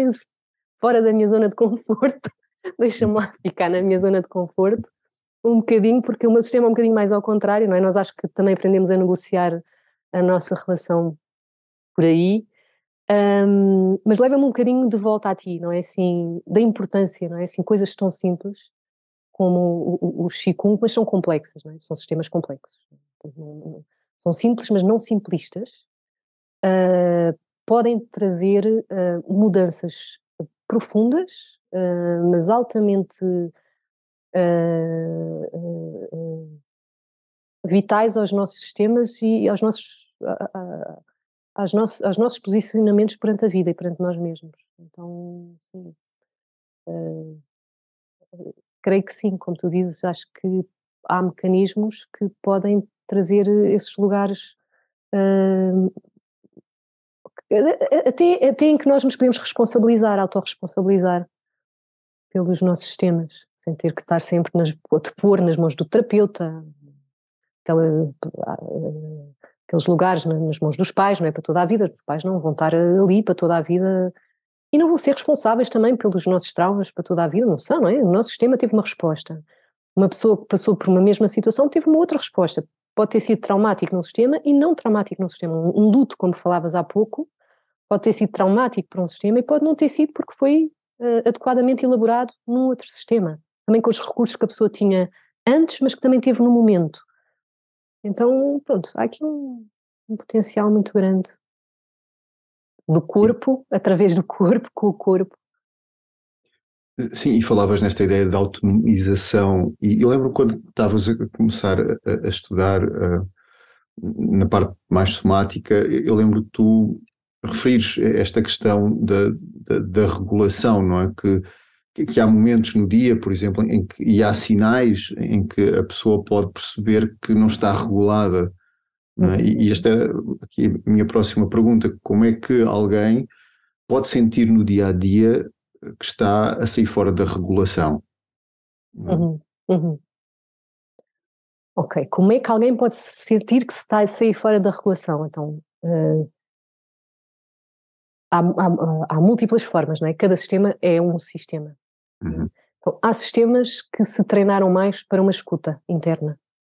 Então, a probabilidade de, de vez em quando uh, irem fazer essa escuta, de ver como é que estão e de se autorregularem, é maior talvez num sistema que não foi treinado para uma escuta interna e que só chega ao fim do dia e diz bem, dói mesmo, mesmo, mesmo, sei lá, o ombro esquerdo, ou as costas, ou a cabeça, e só agora é que eu noto a intensidade da dor. É? Então, eu comecei do, do mais para o menos, uh, para ir do menos para o mais. Uh, nós podemos introduzir práticas muito simples, como seja aquela prática do mindfulness de parar uh, hora a hora para checar o nosso sistema, aqueles três minutos básicos só para, para, para sentir, para estar em contato com a nossa respiração, só perceber como é que estamos a respirar agora. É fundamental. A tua pergunta eu sei que foi ao contrário. Como é que nos damos conta que não estamos bem? Mas eu gosto sempre de orientar para como é que podemos ficar bem. Então, como é que nós nos damos conta que não estamos bem? Paramos de respirar, por exemplo, nossa respiração fica superficial ou fica uma respiração mais, uh, uh, uh, mais superior. É? Muito tipicamente começamos a usar os escalenos, os músculos secundários da respiração, para puxar a respiração quando começamos a ficar mais cansados, porque primeiro travamos a respiração, depois quisemos respirar mais, então fizemos tudo isto automaticamente, porque já nos programámos, então começamos a ter aqui muitas dores no, no pescoço, nos ombros, uh, e, e, tentamos respirar ainda mais. Uh, portanto, isto pode ser assim um dos sinais, não é? As dores nos ombros, tipicamente, no pescoço, uh, dificuldade em respirar, ou estar com uma respiração mais curta, uma simples dor de cabeça, uma sensação do, do, do, da contração das vísceras, as vísceras que não estão a funcionar, assim, quando eu uh, uh, percebo que estou horas e horas que aguento sair à casa de banho. Não, não, é, não é o meu caso, porque hoje em dia treinei-me ao contrário, não é? se preciso vou, salvo raras exceções, não é? Que também me sei conter, ainda bem, não é? Uh, mas quando é preciso vou, mas nós muitas vezes fomos treinados para estas coisas, para esta coisa de não estarmos tanto no nosso ritmo interno, em conexão ou em sintonia com o nosso ritmo interno, em estarmos muito naquilo que nos é pedido fora. Então, um desconforto pode ser isso, não é? Pode ser também sintomas que se começam a criar, começa a ter infecções, começa a ter dores, por exemplo, na bexiga, eh, por causa do xixi, começa a ter prisão de ventre, eh, porque aguentei tanto tempo e depois em casa já não, não consigo ir à, ir à casa de banho. Um, mas uma diarreia também pode ser um, um, sinal de desorganização do sistema, não é? Assim, assim, sinais de, de, irritabilidade no sistema que se expressaram nas vísceras. Então, já estou agora a ir para níveis mais complexos. Então, há, há, formas diretas, não é? Desconfortos no corpo, e depois há os sinais do corpo, que são os sintomas, uh, que também são sinais do corpo, não é? Uh, e pode ser às vezes alguém que nos espelha, estás a falar muito depressa, o teu discurso está a ficar muito abstrato, ou nós próprios sabermos já uh, observar isso em nós. Eu tenho uh, este lugar que, que, que, fui treinado, o verbo, não é? Então, um dos treinos que eu faço é se o meu discurso começa a ficar abstrato ou começa a ir, ir, ir, ir, ir uh, fazer uma paragem, deixar, ou fazer uma pergunta, ou deixar que o outro possa, possa também ser implicado na, na, na questão, ou às vezes até convidar, não é? Quem está comigo a fazer alguma coisa com o corpo, se, se, se, se envolvê-las. Uh, e por aí fora, porque às vezes não, não é, é como tu dizes, há sintomas subtis e que parecem muito funcionais. Caramba, aquela pessoa consegue estabelecer um raciocínio incrível, ainda bem que eu, hoje em dia já posso gravar, porque eu não consigo acompanhar aquele raciocínio que não para, etc. Pode também estar a falar já de um comportamento que não está a sintonizar tanto com o grupo, não é? do ponto de vista, vamos fazer uma paragem para integrar este conhecimento, mas está sintonizado com a linha do pensamento, e que ótimo, não é? Que é um pensamento brilhante e que nos está a trazer conhecimentos para serem dissecados e desconstruídos depois ao longo, se calhar, desde de, de, de décadas e de anos, e que bom que é, mas ao mesmo tempo pode-nos estar a falar dessa desorganização. Um sistema que deixou de estar conectado com o corpo e que privilegiou, no fundo, o pensamento uh, da conexão, e não, não fez isso por mal, não é? Conexão consigo, a conexão depois com os outros também, uh, e não fez isso só, conexão com os outros, conexão consigo, e depois ficou na cabeça, não fez por mal, fez porque se calhar houve um dever muito grande da performance, de apresentar um conhecimento muito útil, muito brilhante, muito relevante, uh, aquela, aquela, aquela é que vai ser a oportunidade, um, e portanto também pode ser uma cristalização de, de, de, de um desses sinais que tu me perguntas como é que a pessoa detecta. E o que é que eu te quero dizer com isto? Às vezes é muito fácil. As dores, típico. Contrações, típico. Portanto, estas são as fáceis. Quando o sistema contrai, é quando o sistema nos está a contar alguma coisa que não foi agradável. Não quer dizer necessariamente que esteja mal, mas não é? Se a gente não elabora isso um bocadinho, o sistema vai contrair mais, não é? Vai continuar a contrair. Ou se a gente não deixa que o sistema depois expanda a seguir à contração, ou acompanha a expansão do sistema, o sistema vai trazer uma contração sobre essa contração, não é? Que depois pode trazer um. As enxaquecas muitas vezes têm, por exemplo, este padrão de desenvolvimento. Não é sempre, mas tem, por exemplo, isto, não é? Começa nas vistas, contrações, pode começar. Então, assim, só para trazer assim já alguns exemplos mais concretos. Mas pode ser muito complexo, porque a gente pode detectar já só quando tem enxaqueca e com uma aura que não vê, deixou de ver bem, o raciocínio ficou, não é? Muito típico da aura, é não, não ouvir, não, não, conseguir elaborar pensamentos, eh, ficar com a cabeça mais, mais, mais vazia ou ficar o foggy, não é? Um, então há sinais muito óbvios, há sinais menos óbvios, são sintomas que o médico, não é? São sinais que a gente já leva ao médico, depois há sinais que não são nada óbvios, mas que nós também podemos aprender a detectar uh, de nós mesmos. É? Por exemplo, agora podia estar aqui a falar contigo, assim com vontade enorme de fazer xixi, não me estar a incomodar nada, portanto, nada óbvio, é?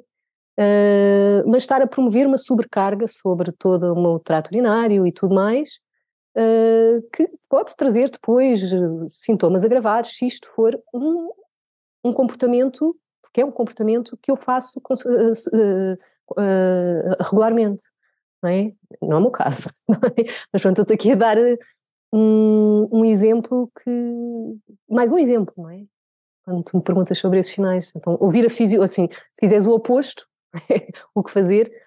A escuta, não é? Ouvir a fisiologia, treinar a escuta da fisiologia, treinar com a regulação. Estar em grupo ajuda muito, não é? Estar em, estar em grupo, estar em grupo nestes lugares que também fazem trabalho da escuta. Não é? Estar em grupo, porque às vezes estar em grupo desregula porque eu tenho que estar como o outro está. não quero generalizar ou estar em grupo, não é? Por si, mas estar em grupo nestes lugares de escuta do corpo uh, uh, pode, pode beneficiar imenso. Desculpa lá, eu sou assim, agora já, já, já estou naquele impulso de me adiantar, mas eu fico sempre muito incomodada quando fico no problema só. Sim, não, mas fizeste bem, porque essa seria a próxima pergunta, mas quando estavas a falar da questão de, de, de, da casa de banho, um, eu estava a pensar que isso, e, e a medicina chinesa diz que às vezes questões, pessoas que têm questões de bexiga, um, uh, está, há uma relação direta também com, uh, com, o dia a dia dessa pessoa, da forma como é que a pessoa opera, e são pessoas que aguentam muito, às vezes até demais. Pessoas que aguentam demais num emprego, numa relação, numa situação desconfortável. É quase como um treino, não é? O, o aguentar para ir numa casa de banho serve um de treino. treino de habilidades, sem dúvida nenhuma, trouxe mais sobrevivência, trouxe, trouxe alta performance para fora e para nós trouxe de organizações. Por isso é que isto pode ser tão complexo quanto, do ponto de vista do que é que é funcional e disfuncional, não é? dentro e fora, como isso. E agora estás-me a dizer a medicina tradicional chinesa, sem dúvida brilhante, não é? Agora é linda essa ressonância, não é? Que me estás a trazer, é? pessoas que são altamente funcionais e que aguentam muito. A nova medicina germânica também traz leituras muito específicas dos sintomas. Então são uh, lugares onde a gente pode ir também à procura de então, se eu tenho esta tendência, deixa-me ver onde é que este, por exemplo, este comportamento, como é que este comportamento é lido ali. Isto às vezes, eu, eu contigo faço isto, não é, Lourenço? Não é? De vez em quando, Lourenço, olha, espalha-me aí, na tua leitura, não é? O que é que na tua leitura isto, como é que poderia ser traduzido? Não é bem o que é que quer dizer, isto é generalizado, mas sim, também, na tua leitura, o que é que isto quer dizer, como é que isto poderia ser lido? Eu tenho, tenho muito essa curiosidade porque me amplia, amplia-me repertórios de mim mesma, mas depois das minhas, das minhas relações com o mundo, não para eu ter o conhecimento todo, mas até para reportar as pessoas, para dizer às pessoas, olha, uh, talvez seja interessante uh, fazer uh, alguma investigação na medicina tradicional chinesa, na nova uhum. medicina germânica, é? no, no, no, campo somático. Mas no fundo o que é que eu estou a convidar, assim, talvez seja interessante fazer investigações sobre a sintonização comigo próprio, não é? Mas precisamos desse lugar relacional de treino de habilidades que vai acontecer através de um outro, não é? Isso é uma reparentalização que acontece no Qigong, na medicina tradicional chinesa, nas práticas, na prática nova da medicina, na, na, nestes, nestes lugares que eu tenho estado aqui a, a, a dar como referência. Sim, e isto, isto, é um campo bastante vasto, não é? Aquilo que estamos aqui a falar. E aquilo que tu fazes, e eu gostava de ouvir um pouco, já falaste aquilo, alguns das facetas do teu trabalho, um, o que é que neste momento uh, é, é, quase perguntar, mas uh, o teu curso está a dar-te acesso a fazer o que é neste momento na tua vida? Percebes? O que é que, quais são os projetos que estão, okay. que estão a entusiasmar neste momento? O que é que um, um, o que é que estás a fazer neste momento com este com este... isso vou-te dar mais um insight que eu acabo de ter sobre mim, não é? Sim. Se não houvesse essa pergunta, o meu Sim. padrão seria falar sobre o potencial destas, desta área somática hum. e não tanto sobre o que é que eu faço, não é? Sobre mim, pessoalmente. Podes ir por aí então, também, se quiseres. Obrigada por me implicares outra vez, trazeres-me de volta, não é? O que é que eu faço. Uh, não que eu ache desinteressante o que eu faço, mas uh, foi para um padrão, não é? Foi um, para um padrão, uhum. claramente. Então, Uh, obrigada por me trazeres de volta também, por, por teres interesse, não é? Porque poderia ser só interesse na área em si, não tanto na, na, na, pessoa que faz.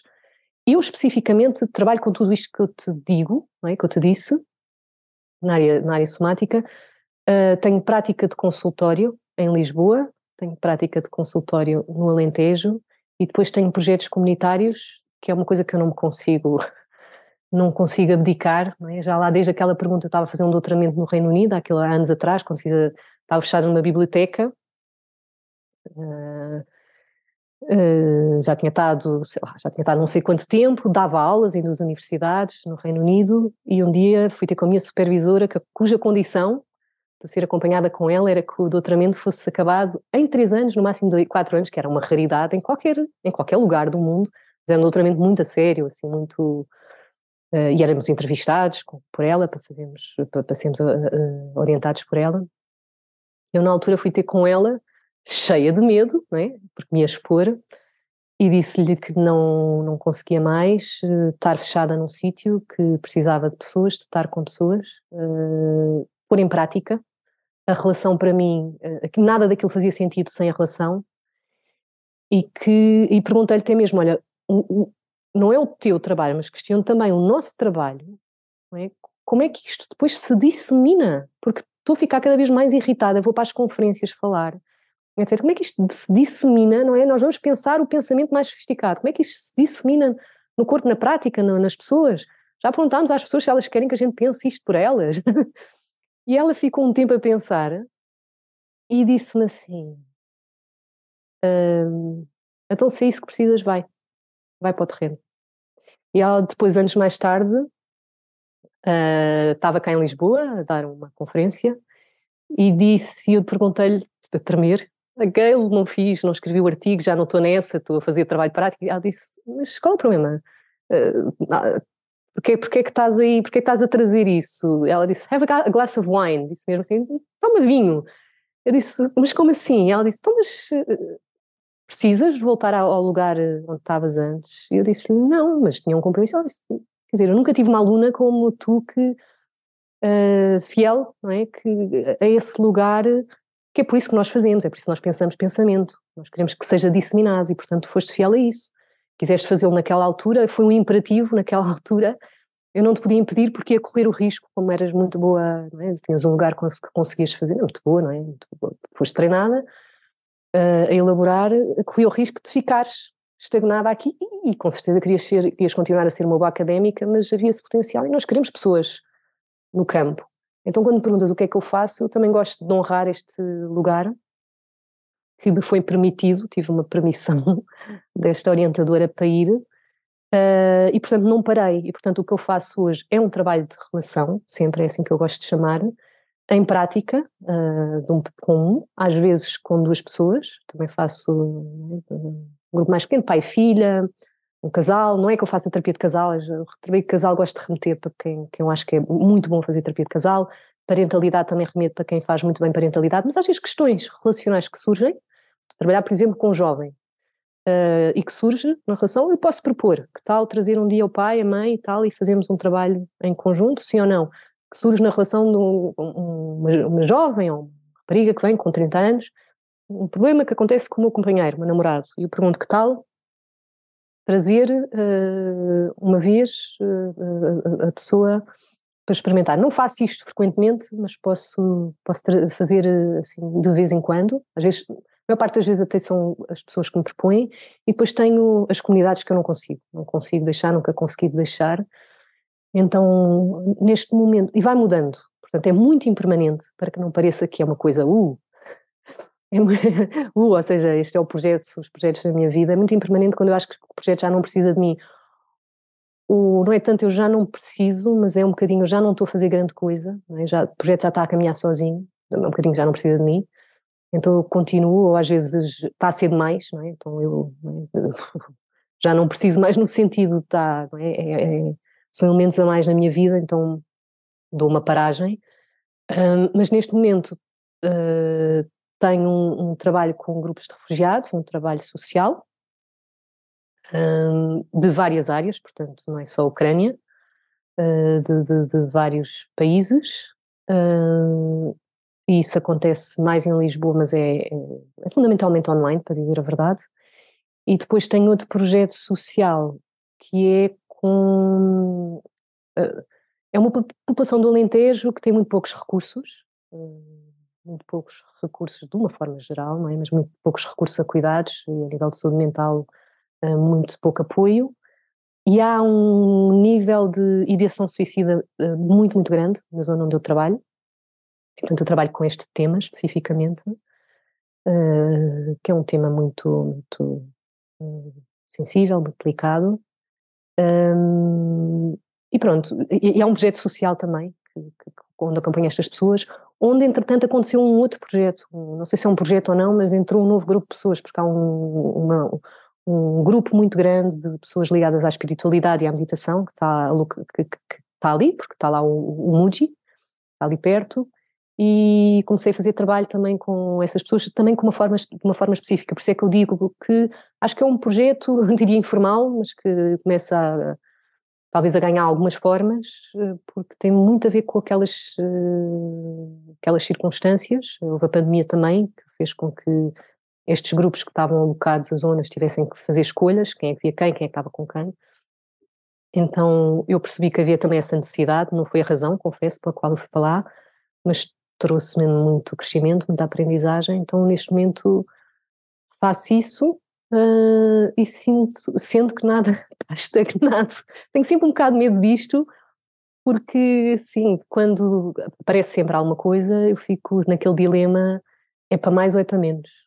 E quando eu te perguntei no outro dia qual era o meu ano, este ano, e eu achei que tu me ias dizer era um ano, não sei se me ias dizer de, de estar em casa, já, já me tinhas dito, não é? Assim, Uh, não disseste nada disso, ou de ficar quieta, qualquer coisa que me disse para isso, disseste-me que era o ano da Revolução, e primeiro eu fiz aquele gesto, oh meu Deus, não é assim como assim, e depois pensei, pois mesmo, mesmo isso, não é assim, revolução, então se calhar assumir mais, não é? O que é que é para mais e o que é que é para menos, porque eu sou muito, eu tenho este lugar cognitivo trabalhado, mas tenho um lugar intuitivo que é muito, é muito animal, então eu simplesmente eu vou, não é? E às vezes uh, é importante ir uh, uh, responsavelmente. Hoje em dia, sem dúvida que vou responsavelmente e não vou responsavelmente e muitas vezes não vou responsavelmente.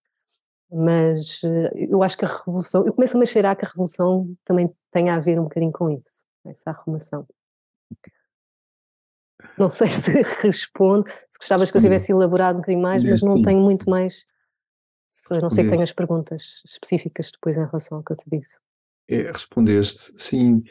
E tu tens algum sítio onde as pessoas te possam encontrar? Sei que não tens redes sociais ativas, mas. sou uma desgraça.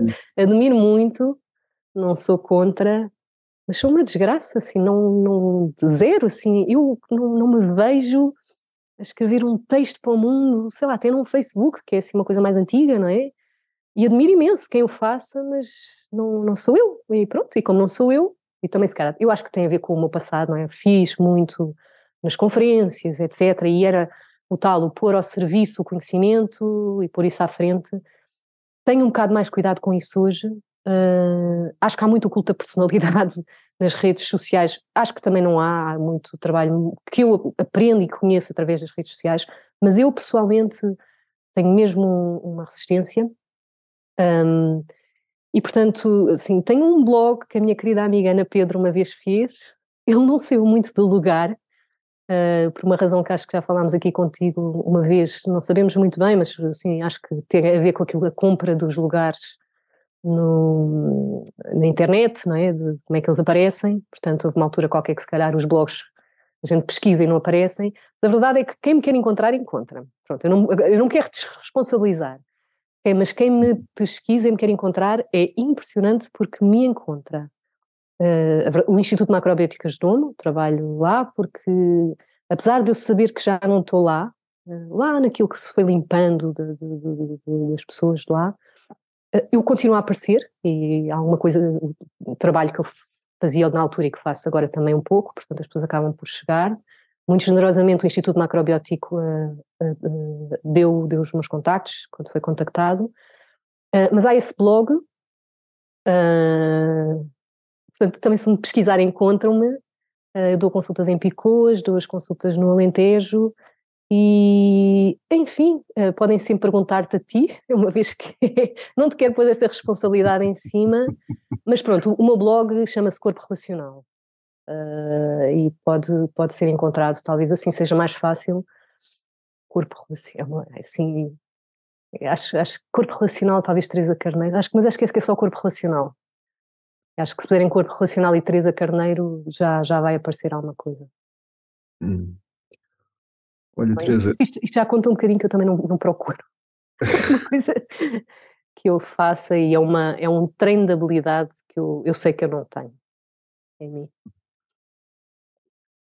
eu, eu penso que se colocarem Teresa Carneiro num, motor de busca vão encontrar. Uh, vão encontrar. N artistas, Teresa Carneiros. Eu não sou Sim. elas, não sou, eu, apesar de ter passado pelas artes, eu não sou essas que aparecem, que têm um trabalho interessante, são pintoras, as duas aparecem uma mais velha e uma mais nova, são duas pintoras, não sou, essas Teresas Carneiro.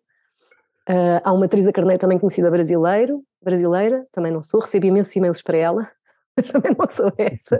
Portanto, sou todas as três Carneiro que eu não sou. Mas sou esta que estou aqui contigo agora, Lourenço. Olha, aqui uh, em jeito de, de, de, colocar o laço e a fita neste, neste, neste embrulho, um, o que é que tu, se tivesses a nível de um parágrafo ou de uma frase ou daquilo que tu tempo que tu quiseres, mas mas uh, o que é que tu queres deixar aqui como mensagem em relação àquilo que tu disseste ou, ou, ou alguma sugestão dentro daquilo que nós também falamos? Uh, tens aqui o canal aberto no final desta conversa. Não sendo aqui um, um, um lugar de treino de habilidades, não é? Isto uhum. foi, não é? Isto que eu fiz aqui um bocadinho contigo, eu fiz de propósito, um bocadinho, não que tivesse planeado, mas fiz de propósito para que fosse também um, um bocadinho um, um, exemplo do que é que pode ser. Fiz o treino de habilidades para, para ir continuando a ficar contigo e, portanto, fui verbalizando lugares para onde eu poderia ter ido e lugares, o que é que eu fiz para ficar. É? Então, isso é nomear, por exemplo, as minhas próprias experiências, os meus próprios padrões, é, é um treino de habilidades que eu, que eu aprendi. Uh, práticas corporais, sem dúvida, que são treinos de habilidades muito importantes. Uma mensagem importante que eu quero deixar é assim: uh, o trauma não é uma sentença, já disse antes. É? Eu trouxe várias sugestões, na verdade, de treinos de habilidades também ao longo de, por isso também não sinto necessidade de, se calhar, muito mais, porque não é aqui o lugar para. Uh, mas assim, a mensagem: o trauma não, não é, não tem de ser uma sentença. É? E, portanto, podemos uh, procurar recursos eh, mas eu diria recursos na corregulação, e aí há várias hipóteses, a terapia é um deles, uma delas, mas há outras. Há vários recursos para que o trauma não tenha que ser uma, uma sentença e que nos leva a padrões que passam a ser as únicas escolhas uh, de vida, não é? ou de estar na vida que nós temos. Então, experimentar aquilo que é seguro para nós e não aquilo que o amigo está a fazer não é? Sim, devias mesmo, aquilo que é mesmo bom para mim, é, por exemplo, um treino de meditação. Meditação, para algumas pessoas, levam para lugares mais transcendentais, mais para fora do corpo. E pessoas que tiveram experiências fora do corpo podem ser levadas a reatuações dessas experiências fora do corpo e mais descorporificadas. E, portanto, se não for uma meditação que ajuda a corporificar a experiência com o corpo, não é um treino tão adequado para essa pessoa. E, portanto, eu não tenho a fórmula para cada pessoa, porque cada pessoa tem a sua singularidade e nessa singularidade a sua necessidade e o que é que ela precisa. Portanto, uh, sabendo que o trauma não é uma sentença para ninguém, uh, o caminho também não é uma sentença para ninguém. O teu caminho não é claramente o meu caminho e o meu caminho não é claramente o teu. Mas o teu é o teu caminho, não é? É, é a tua verdade, é o teu propósito, é o, o sentido, é um lugar onde encontraste um sentido uh, e onde te alinhas, não é? Com o teu todo na vida. E o meu é isso, é um lugar onde também eu me alinho com uma coisa que é muito maior do que eh, aquilo que eu faço, e por isso é que depois também é difícil de falar de mim, porque isto tem tudo um propósito muito maior, não é? Que, que é esta consciência mais global uh, de que uh, há um potencial em todos nós uh, e que temos a escolha de, de experimentar e falhar é? O erro traz-nos um potencial muito grande para crescer. Se não errarmos, não vamos poder ter essa hipótese de sim, para os pais, até aquela mensagem que tu dizias, e então e agora, quando deixamos, quando fazemos aquilo ao filho?